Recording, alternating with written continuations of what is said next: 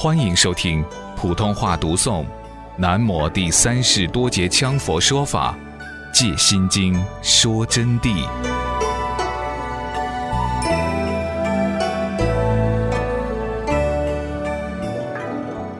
曾经有个法师就和我讲到这个法上的道理，我给他做了一些简单的开示。他说：“哎呀，我万万没有想到上师的法讲得这么圆融啊！”他说。我虽然理解，今天你更加给我提名了。我说，提名归提名，还要实证具体的功夫啊。比如说定，你能定下去吗？虽然是万念不值的道理，你能真正做到吗？定下去的境界，你能感到四大之体跟你无关吗？那么无关就不能作为口头禅，就要实际去用功。比如说，你坐下来了，你说你空寂无我相，那么我就可以拿根针来刺你，拿个火来烧你，你要烧得来，随便肉都吃吃吃的燃了，你脸上没有半点皱纹。好了，我承认你了。如果说我来烧你的时候，你在哎呦，这咋这么烫呢？一下变形象了，我倒跟你说。你还执着你色爱之体哟？他说：“哦，我知道了，这就要有实际功夫啊。”我说：“理论明白了，还得进入实际的修养。把它说穿了，说一句外道的话吧，就容易听懂的。你能把你的灵之心识与你的四大之体分开吗？你不能分开，同样要受阎君爷的束缚。”五殿阎罗天子倒不买你的账呵，还是要请你到轮回去走一圈呵。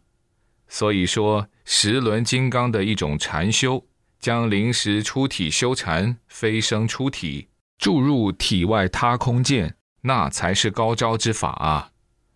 当然，限量大圆满更厉害。因此，修行不能只凭开悟，只讲理论。开悟也好，见性也好。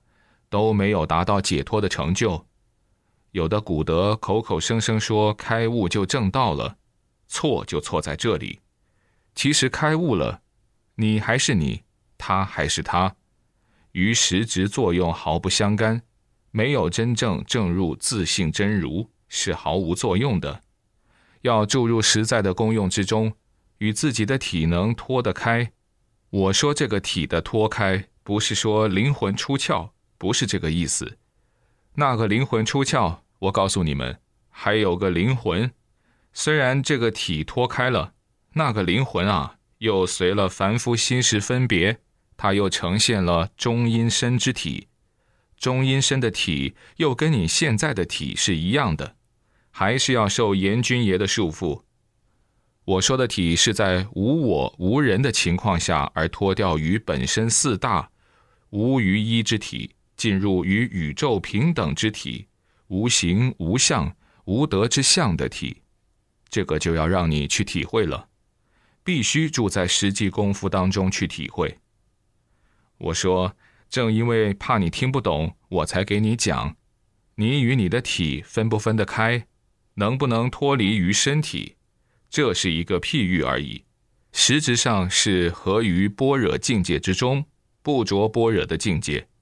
因无所住，法界一体才是真脱体，限量大圆满就是法界一体，一味禅是法界一体，故能转换有情无情，周天变化乃至返老回春童颜再现，更有与天同寿。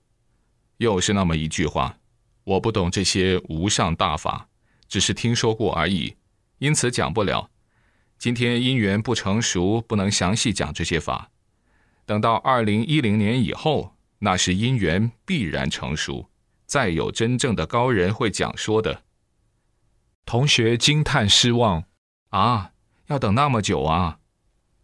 所以这次法会听懂了，妙意其中就有缘起啊。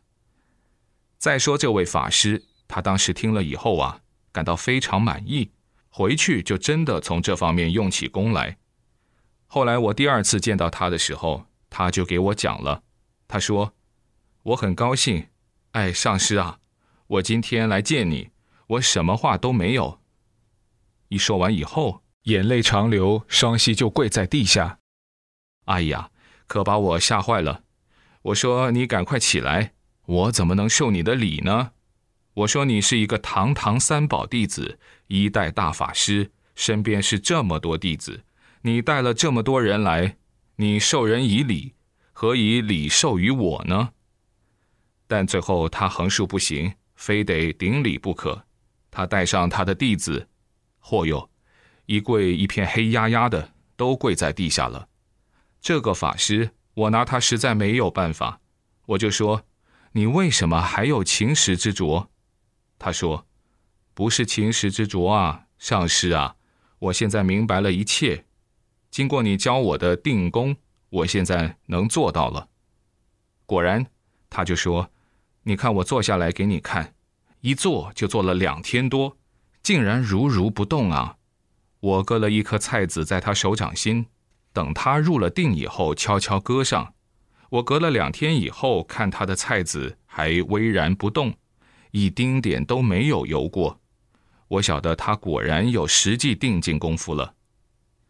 后来这个法师了脱了生死，那么这个实践就告诉我们，在佛法上啊，必须要实际的用功啊，实际用功。今天在这里讲，不是说上师在这儿自夸其威，我是告诉你们佛法的真实不虚的现象，其他没有别的含义。但是要实际用起功来，才能注入无余一涅盘。那么这个法师竟然做到的这一步，还是有余一涅盘之一种分段过程而已。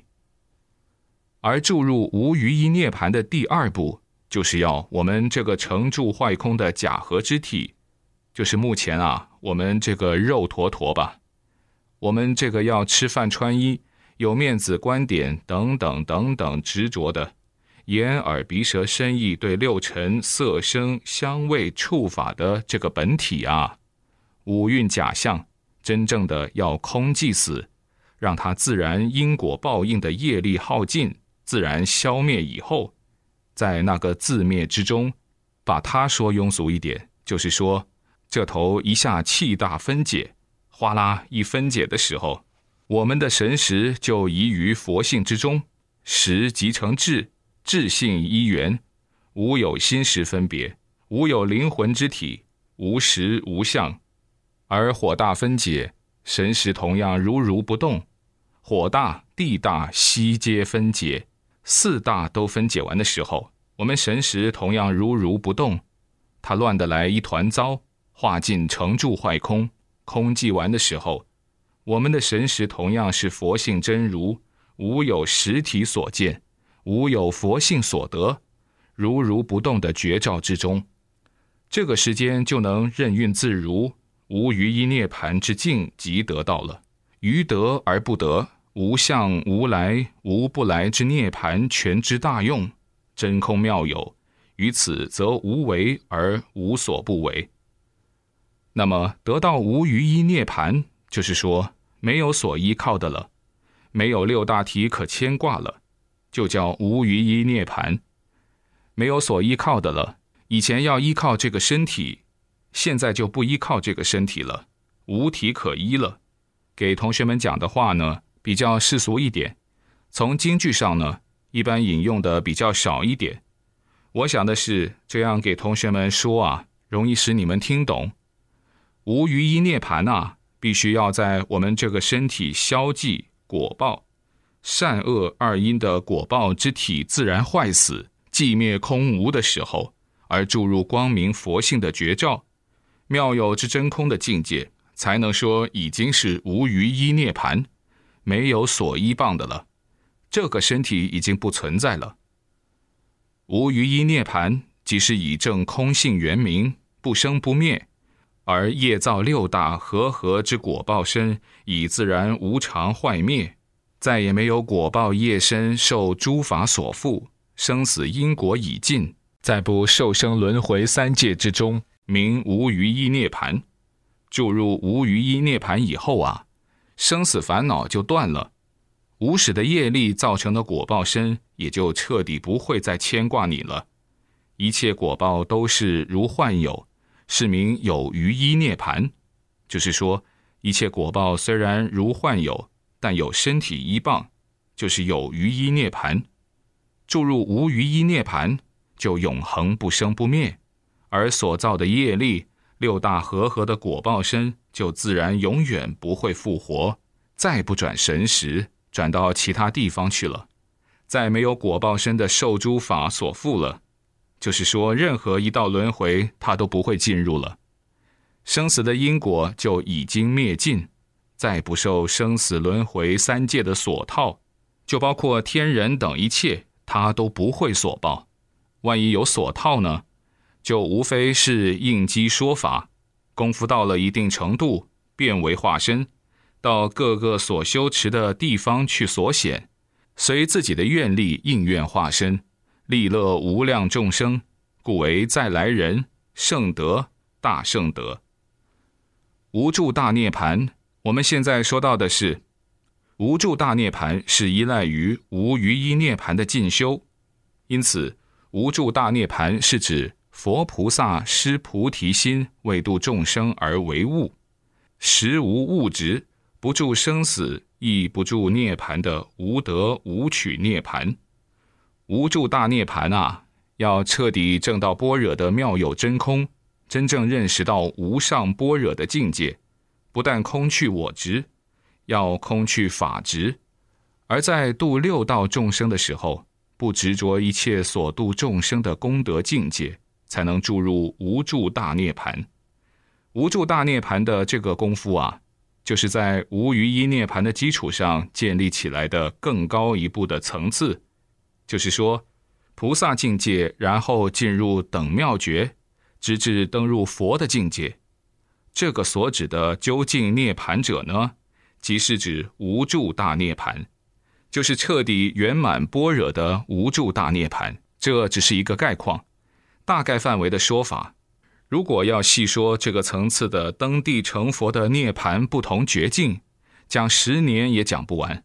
这究竟涅盘全知宇宙同体绝境太高了，同学们也只是听一听而已。你们不到那个程度是用不上的。其实很多法理你们虽然听了，但是还是用不上的，就相当于小学生要读博士的课论，是听不懂的。乃至当今有的大法王、尊者、大法师都体会不了其中法味，正因为如此，他们才成了说五明而五明空洞，说显密而显密无实，说圣量而无道展显。尽管如此，我还得要讲，其中的奥妙在于我讲的是逢机应境随缘开悟，同学们和今后的闻此法的人。能听多少算多少，他们一定会从中获得分段解脱成就，因为这是真正的如来正法，更具妙不可言的特别加持力。